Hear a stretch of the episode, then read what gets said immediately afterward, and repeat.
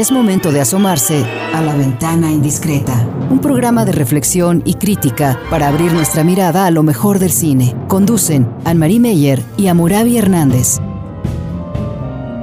La ventana indiscreta. Iniciamos.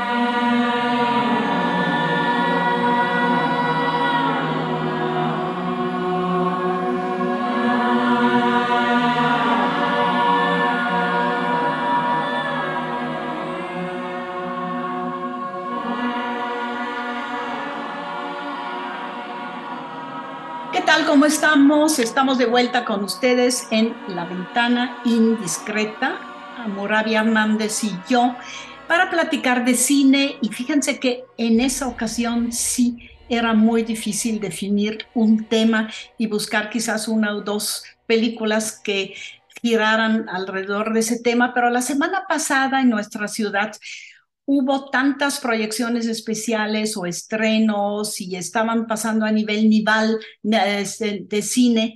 A nivel de cine estaba eh, la muestra de MIAX, estaba la gran fiesta de cine mexicano y lo que pudimos ver, por ejemplo, yo pude ver una película silente alemana de 1929, todo eso, ni modo, tenemos que ofrecer que nos siga, compartir con ustedes un poco un tutti frutti, poco un menú compuesto por varios géneros de cine y varios eventos cinematográficos. Ya empezamos, ¿no? Empezamos con Sirenas, cantado por, en zapoteco, una película de, ah, una película de Black Panther de Marvel que yo no esperaba de ella que tuviera un elemento mexicano o elementos mexicanos tan fuertes como está platicando eh, Amurabi, que la pudo ver. Y entonces me gustaría mucho, Amurabi, que platicáramos entonces primero de Black Panther, Wakanda Forever, eh, una película que está en cartelera y que tú ya viste. Hola, Marí, y hola a todos los que nos escuchan. Pues es justamente estábamos escuchando esta canción de Sirenas que se escucha en Black Panther. Em, Sirenas, bueno, es, curioso porque, digamos, hay, hay estos personajes que son los Tlalocans o Talocans, que son como estas criaturas acuáticas, o más bien seres que viven debajo del mar y que tienen superpoderes, que tienen esta habilidad para que con, el, con, con su canto puedan como hipnotizar a sus enemigos, ¿no?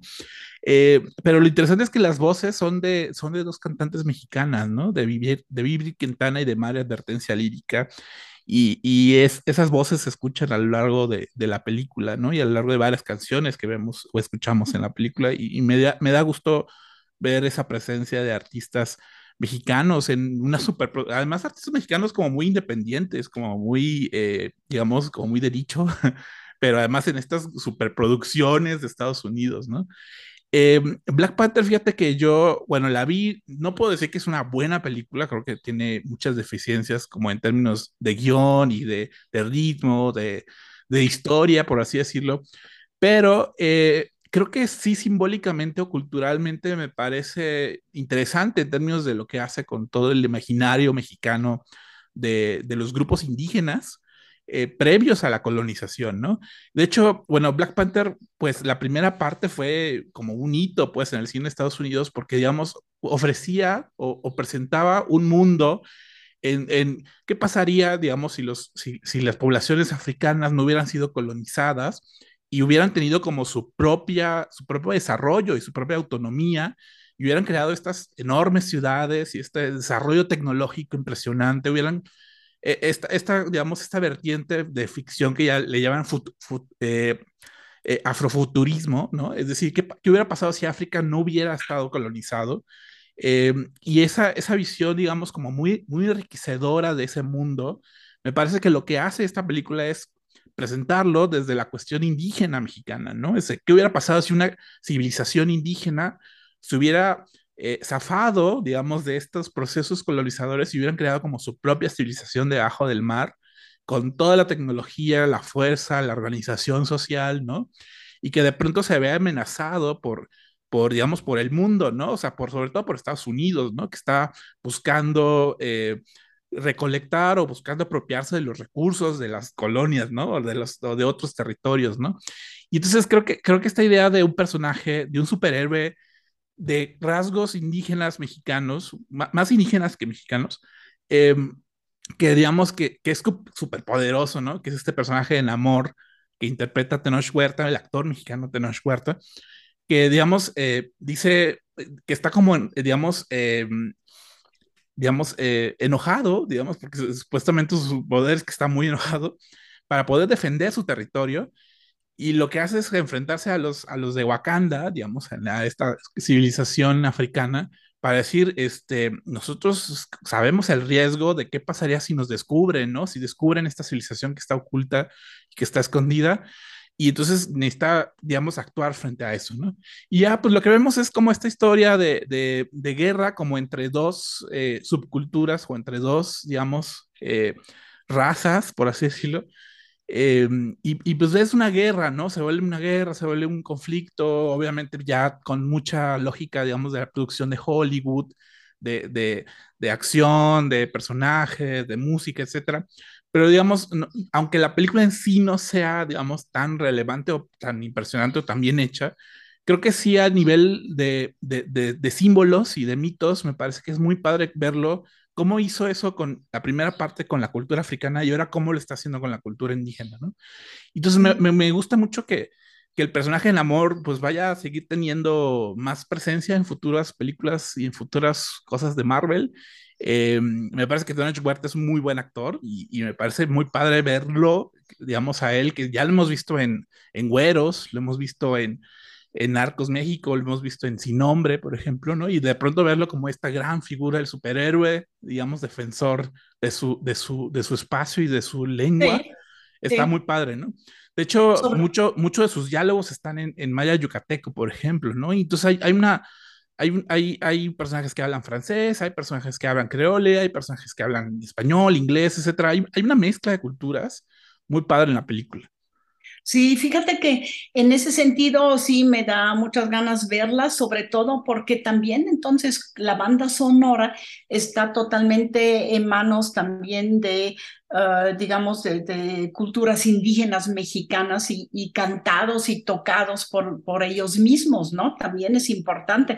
Y sobre todo ver a los mexicanos como superhéroes o como héroes o como enfrentándose a alguien y no sumisos como jardineros, como amantes de, como sirvientas, como eh, fue durante muchos años que si un actor o una actriz mexicana, conocemos muchos ejemplos, brincaba a Hollywood, normalmente después en la segunda película ya la veíamos como sirvienta de una eh, blanca rica. Pero yo te tengo una pregunta, estabas hablando de la estética y de Marvel. Tú una vez dijiste la palabra, no me acuerdo cuándo fue, este, la estética típica de Marvel. ¿Tú cómo dirías este, sería esa estética típica de Marvel? Eh, bueno, pues mucho CGI, mucho efecto visual, mucho, digamos, poco trabajo, digamos, en la parte eh, de iluminación. Hay, hay, hay, muchas partes en donde la composición es meramente cabezas parlantes, ¿no? Mucho primer plano, en donde los personajes nada más están hablando, por así decirlo. Eh, cierta fotografía que está bastante, digamos, tenue, eh, gris o, o, simplemente neutral, ¿no? O sea, no, no, estéticamente no es tan atractivo como quizás lo fue alguna vez la primera parte de Black Panther, que creo que era lo interesante, cómo se salía de ese molde de la estructura digamos, de las películas de Marvel. Hay, hay, muchas escenas acuáticas que a mi gusto están mal iluminadas. Yo sé que entiendo que el, el, océano es oscuro y cosas por el estilo, pero si uno ve, por ejemplo, Avatar, pues es otra, es otra iluminación, ¿no? Es otra luz, son otros colores, ¿no? Y aquí hay momentos en donde de verdad casi no se veía la escena, ¿no? Eh, justamente porque hay como esta tendencia a no querer, eh, digamos, ponerle tanto empeño a la producción, ¿no? Porque hay tantos gastos y, hay, y, la producción además fue una producción muy accidentada, ¿no? En este caso. Eh, entonces, sí, digamos, no, no me parece que a nivel de producción sea tan relevante y creo que hay muchas cosas que, que digamos que en la primera película saltaban mucho a, a, nivel de vestuario, a nivel de producción de arte, etcétera. Aquí creo que no tanto, pero sí, sí, este, me, me gusta más por, digamos, por, por, las implicaciones culturales que tiene la película que justamente por el, por el diseño de la película. Últimamente yo también a lo mejor es una, una reacción a que había siempre mucha crítica del cine digital, ya propiamente digital, que todas las de, de, superhéroes eran tan digitales que todo era totalmente este, como en primer plano en cuanto a, este, a lo visual y estética visual. Y a lo mejor es una reacción a eso, ¿no? No sé si tú así lo veas. ¿Es posible que quieran hacer como una, digamos, iluminación más de cine europeo y no de cine digital de hoy? Sí, es que realmente muchas de las películas están hechas casi todo en computadora.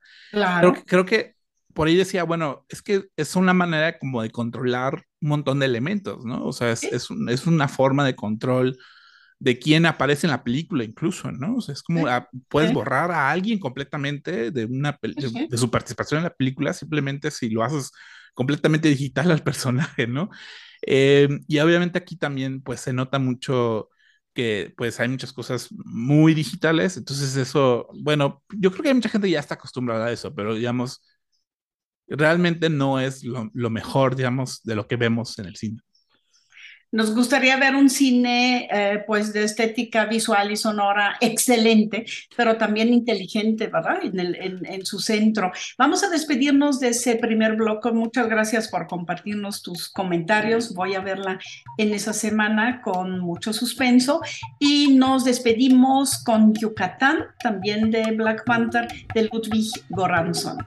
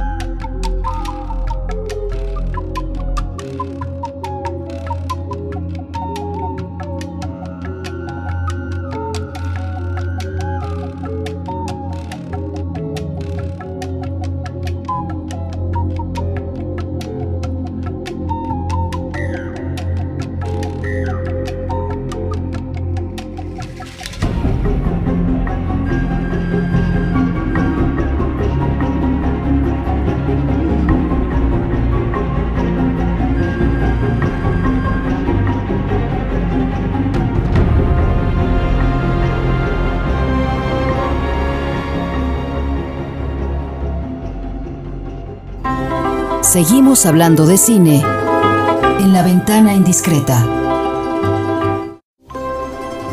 Es momento de asomarse a la ventana indiscreta.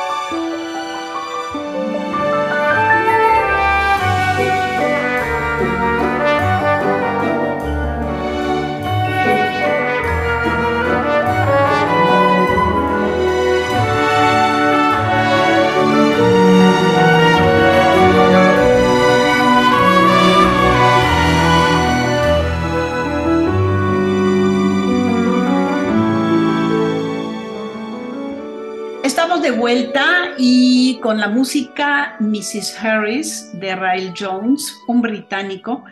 Eh, cambiamos de continente, cambiamos de tono, cambiamos de género cinematográfico y cambiamos sobre todo de tipo de personajes también, eh, Amurabi. Aquí estamos en Londres y conocemos a Mrs. Harris y vemos cómo ella va a París Mrs. Harris Go to Paris, así se llama eh, el título, ahí es el título de la película de la que vamos a comentar. Está dirigida por Anthony Fabian, un británico, eh, que ha trabajado ya en varias películas y en esa película lo que nos eh, cuenta con esa aventura de esa mujer que trabaja en casas como, como eh, trabajando la limpieza, sobre todo de los pisos, ahí la vemos trabajar al principio, y su aventura en París Está basada en una novela de 1958. Creo que es importante, Amurabi, que, nos que tomemos en cuenta todo el tiempo que la novela es de 1958, la estamos viendo una tercera o cuarta adaptación. La novela era, de Paul Gallico y ahora este, igualmente un británico este, hace esa película, realiza esa película con Mrs. Harris, Go to Paris. Primero, si quieres, vamos al personaje de Mrs. Harris.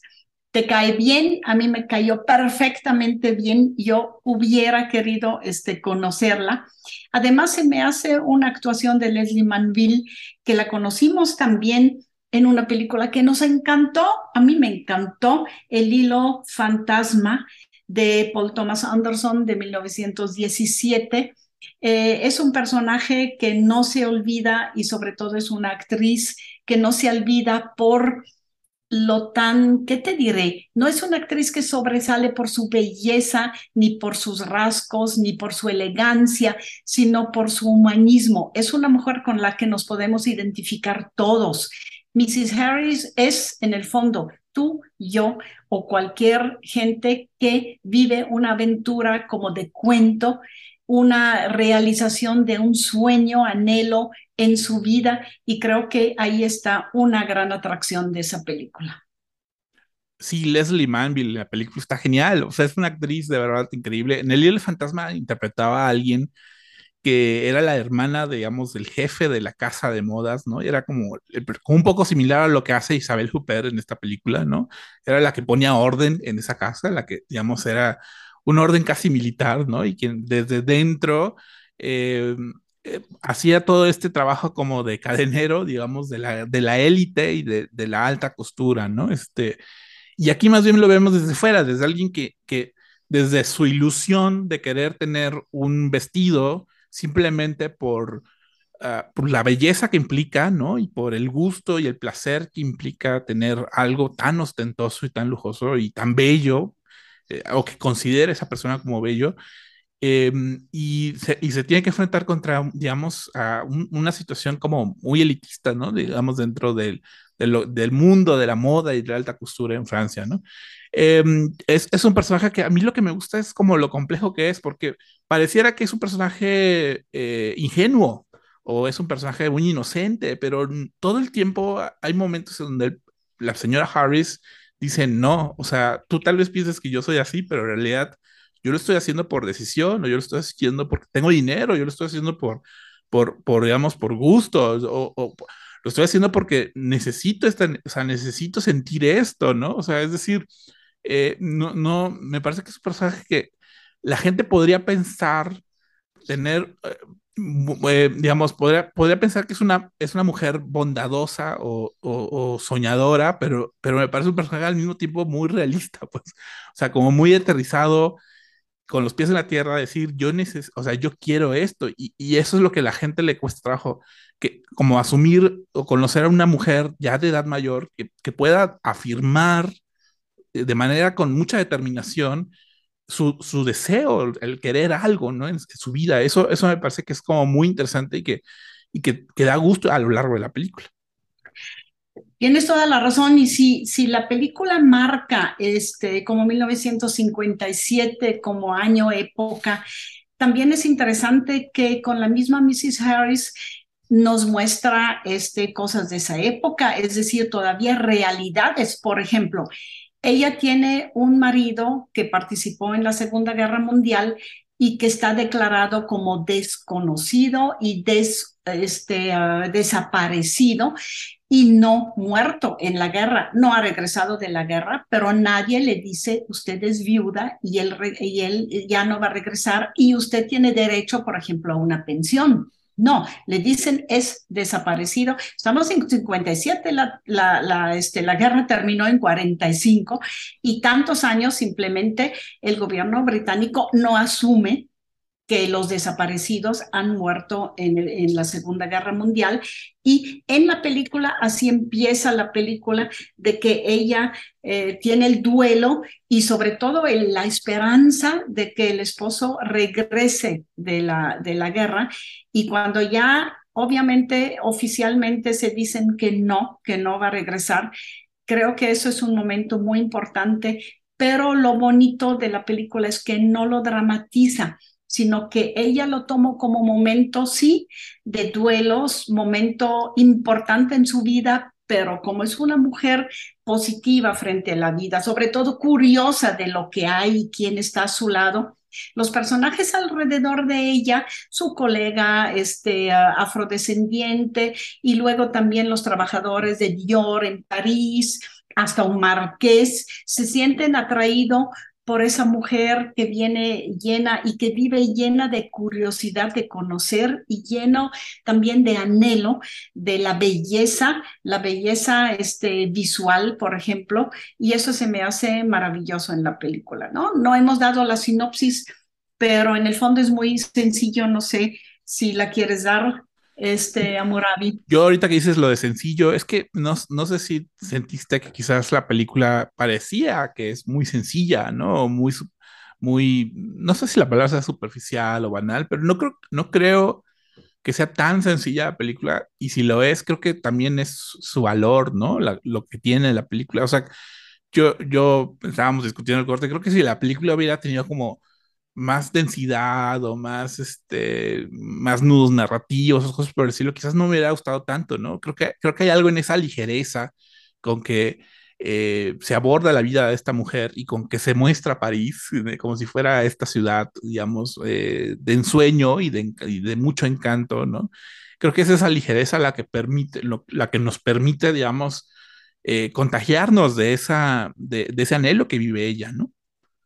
Lo interesante de su anhelo es que con eso contagia a los demás también a, no someterse, por ejemplo. En Casa Dior conocemos, bueno, digo este, muy brevemente de, lo que trata, eh, si no la han visto, ella sale después de Londres, eh, tiene algo de dinero y su anhelo es comprarse un vestido de Dior obviamente no es bienvenida en esa casa que es tan de lujo y tan de, digamos, de, pura gente de la high society, realmente la, mujer de lujo que se puede permitir unos vestidos tan caros hechos a la medida y cada vestido es único, donde ella logra este como penetrar o meterse, introducirse a esa casa Dior es a través de una modelo, este, una jovencita modelo también en una crisis de, su, de vida y,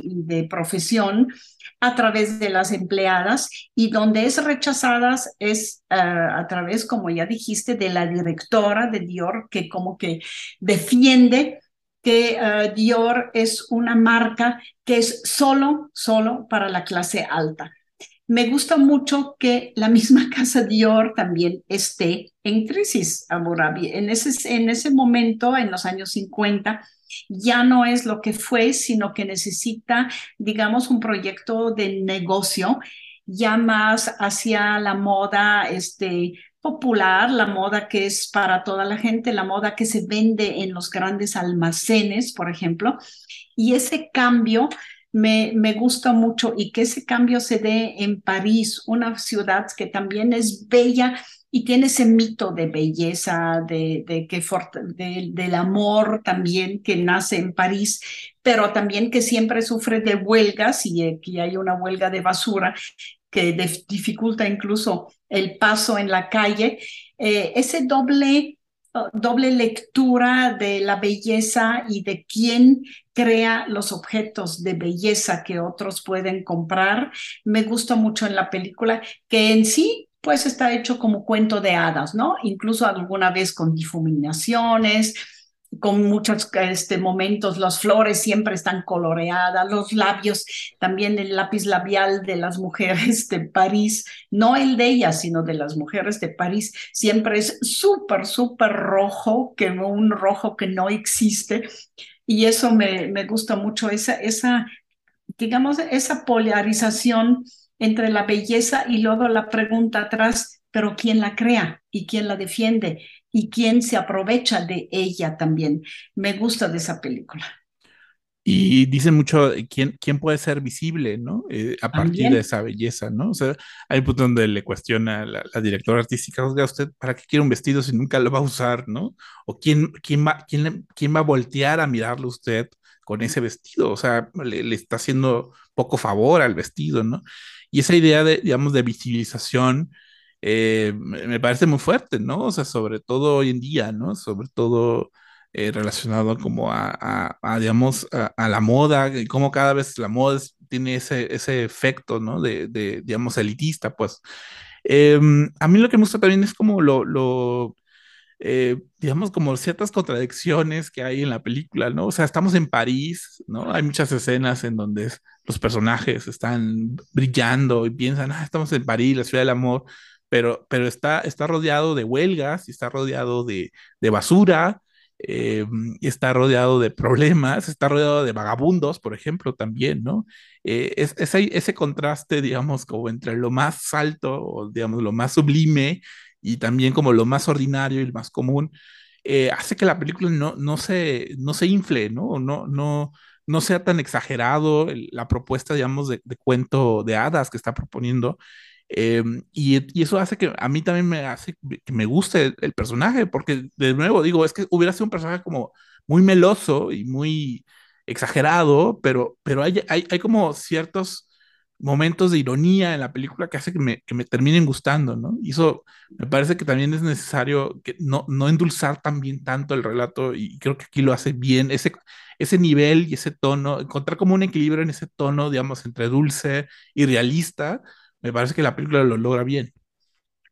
Y creo que es de lo mejor que eh, es justo ese, ese navegar entre la crítica social y el amor por los personajes, la empatía por los personajes, es una gran, este, creo que es una gran virtud del cine británico. No sé si tú así lo sientas también, los chistecitos, su diálogo, la manera de cómo contesta. Por ejemplo, los, los franceses, pues sobre todo este, Isabelle Huppert ahí en su personaje de, dictadora de, de Dior, eh, que dice cosas y su reacción de ella siempre es, ah, ajá, sí, pero no es tomar tan en serio el mal humor de los parisinos, que es este, icónico, que es muy conocido en todo el mundo, eh, sino que ella le da la vuelta y lo, lo toma con mucho humanismo.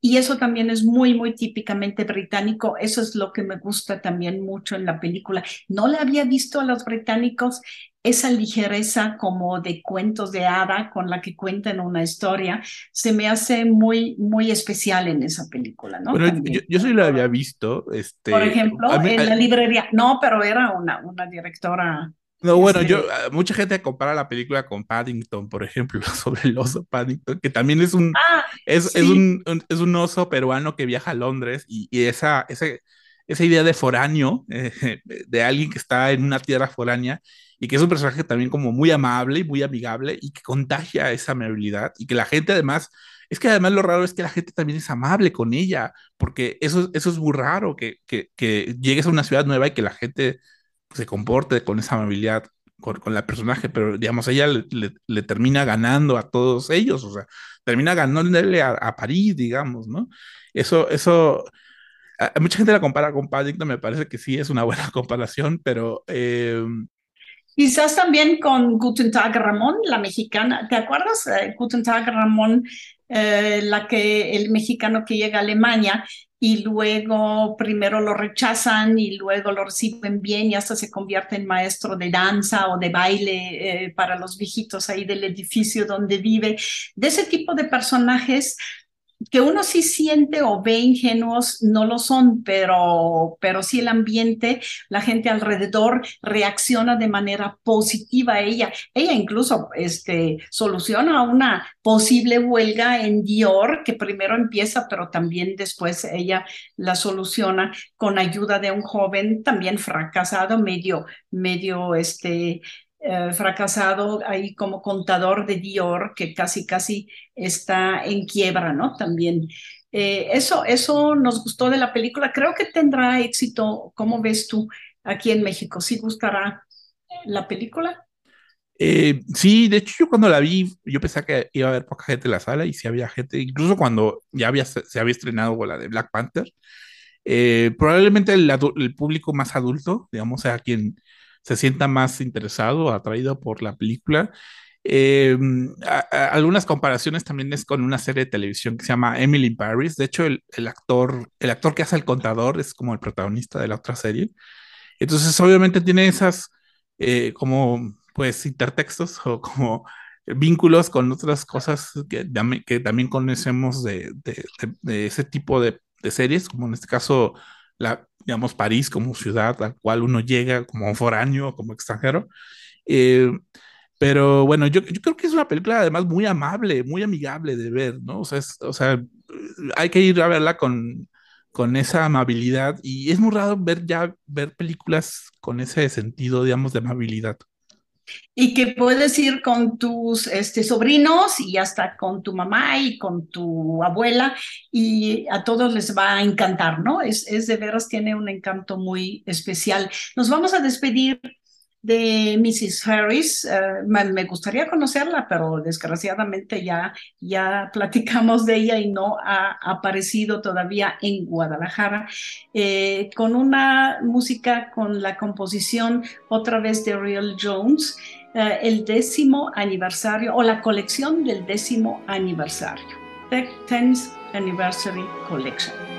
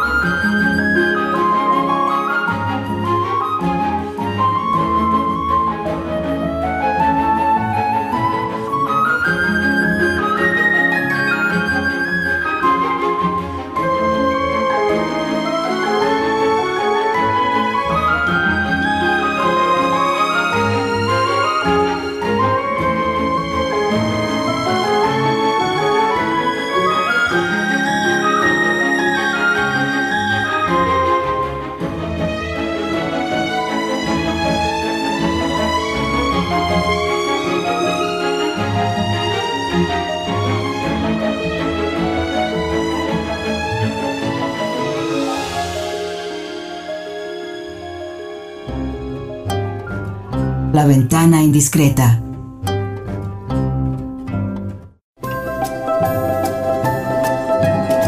La ventana indiscreta.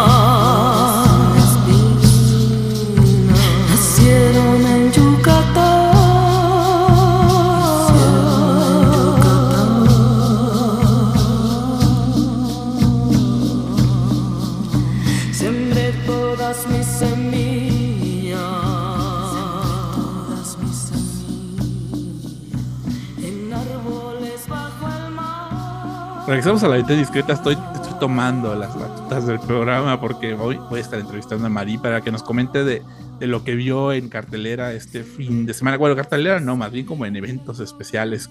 Eh, entramos con música de árboles bajo el mar. Eh, esta canción que se escucha en Black Panther, Pantera Negra.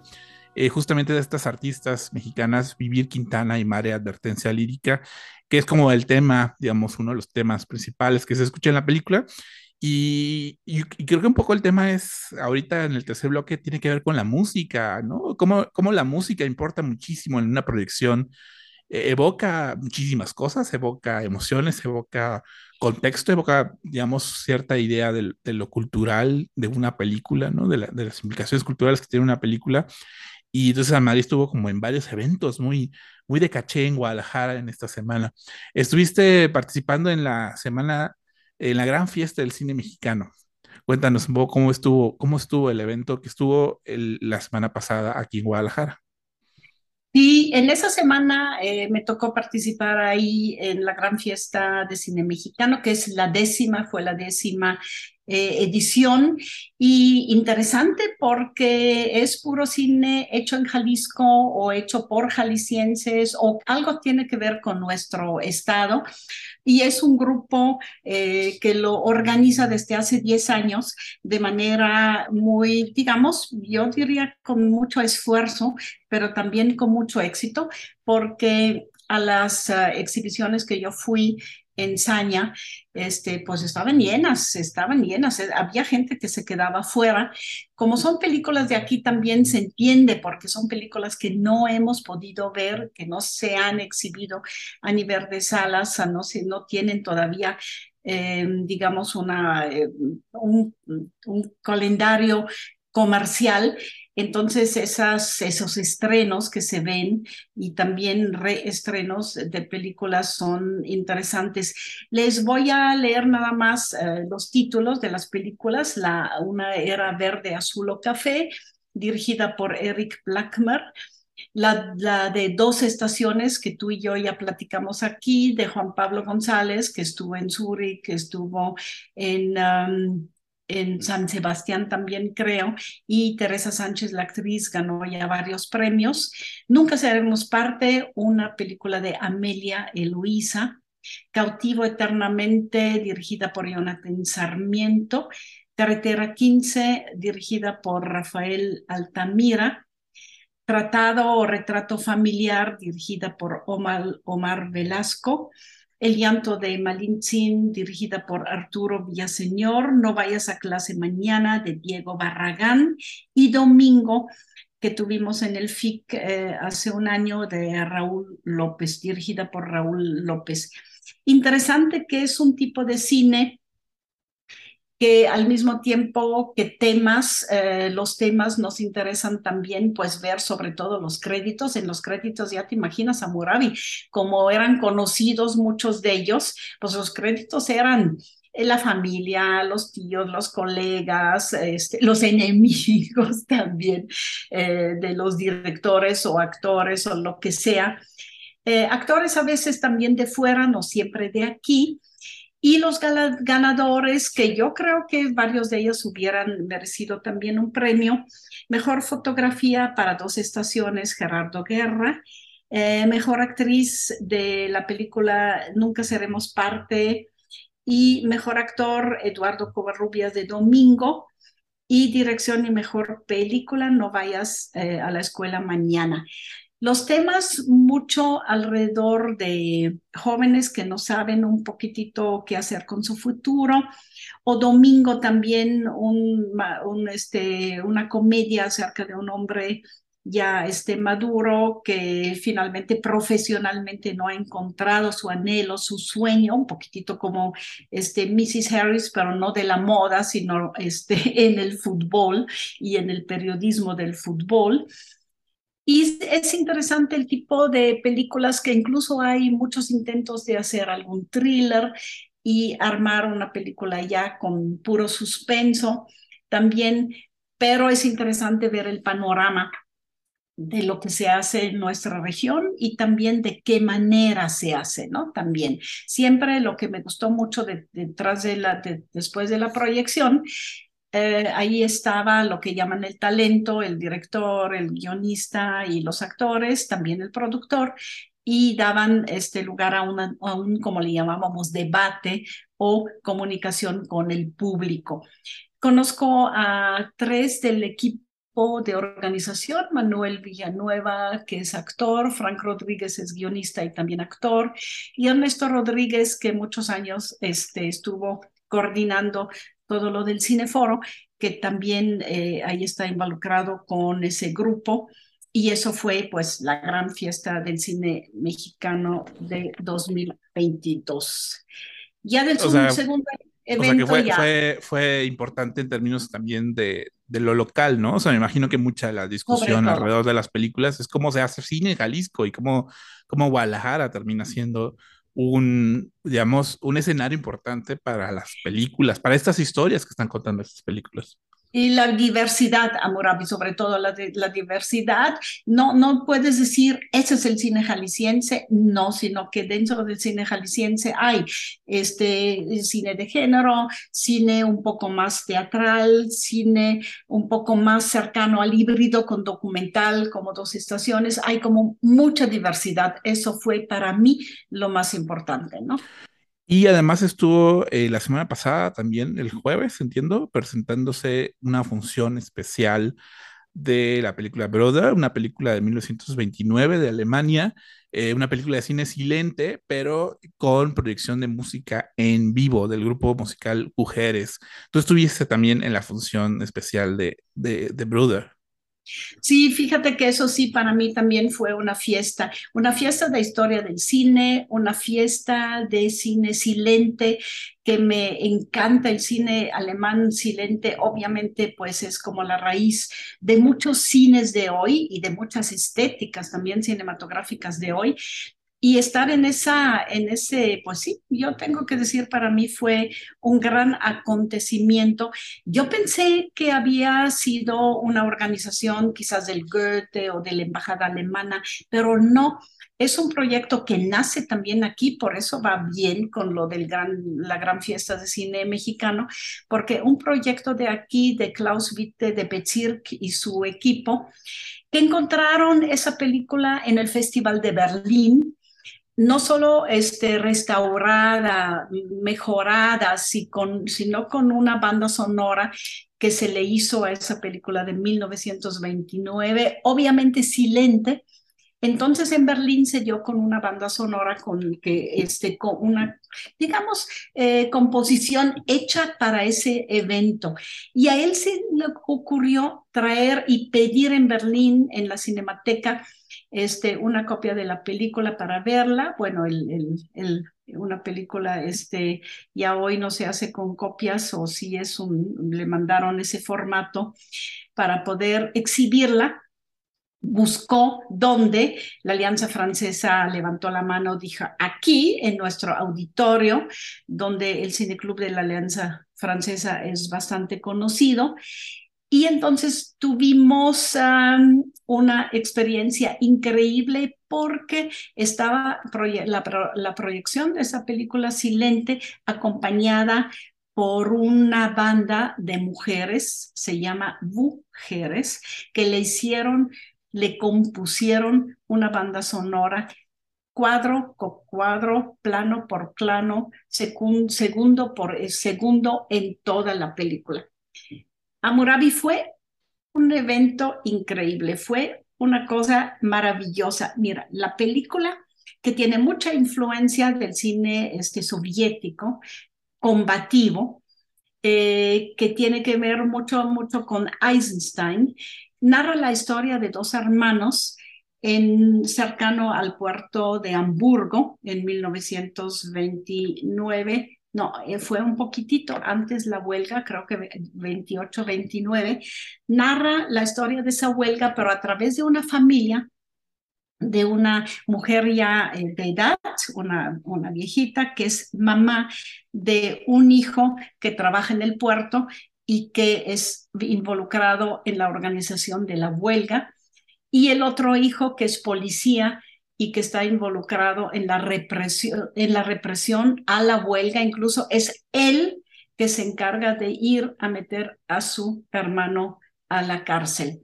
Es una película típica del movimiento alemán del cine este, proletario de la época de la República de Weimar, muy eh, comunista, marxista, combativo, con unas imágenes en blanco y negro maravillosas, una gestualidad, una composición de la imagen y una ternura con los personajes altamente impresionante. Y lo que hicieron las mujeres de mujeres es que acompañaron toda esa banda, oye, con trompeta, con sintetizador, con piano, con voces, con eh, todo tipo de instrumentos que le dieron un dramatismo muy fuerte a la película. Total que salimos de ahí pues enriquecidos, aprendiendo muchas cosas y altamente impresionados de haber visto Hermanos, Brüder de 1929 con una banda sonora en vivo. Eh, si alguien de ustedes tiene ganas, pues comuníquese con eh, alguien de nosotros o el mismo Klaus Witte, porque es, de veras es una, yo creo que es una experiencia que podemos repetir aquí en Guadalajara. Dentro de todas las proyecciones de, con música en vivo, ¿cómo, cómo pondrías esta exhibición de Bruder con música de Wooder? De, todas las proyecciones con música en vivo que has visto aquí en Guadalajara, ¿cómo, cómo pondrías? Para mí fue quizás la, la, más impresionante porque no conocía la película, ¿no? Habíamos visto El acorazado Potemkin en el Diana con el eh, incluso música sinfónica, habíamos visto en el degollado el automóvil gris mexicana, eh, habíamos visto Nosferatu y creo que Metrópolis también, que las dos también las conocía en el cineforo de la UDG.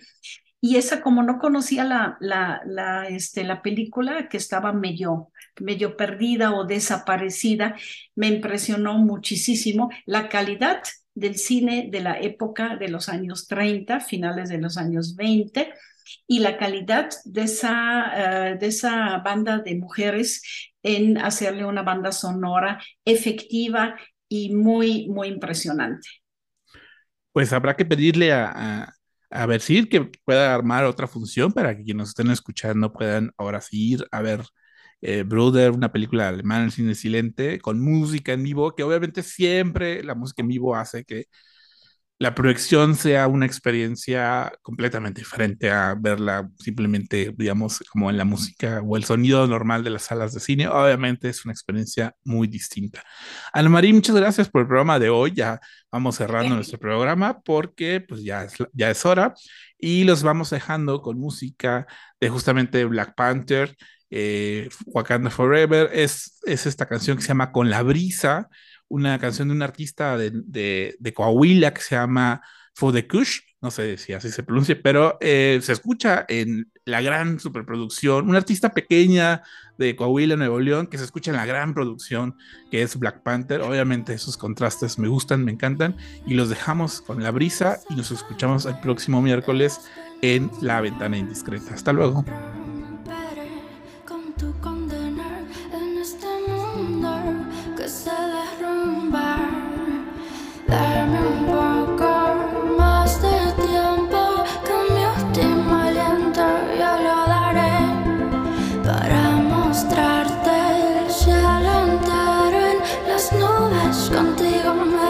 Por